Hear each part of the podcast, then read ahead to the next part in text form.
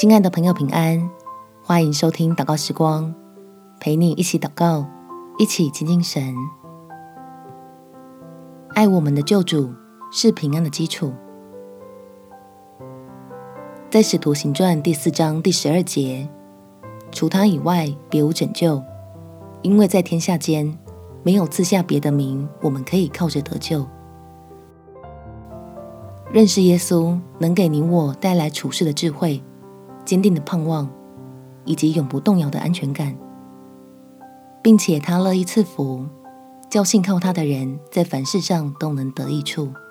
我们且祷告：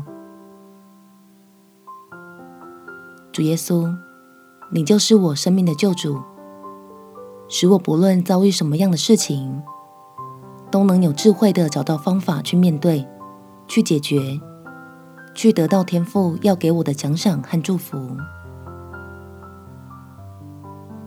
因为我是全然的依靠你，完全相信你对我的爱，让我在这爱里有力量，凡事都保持正向积极的心态，知道我的神必定会是我的帮助，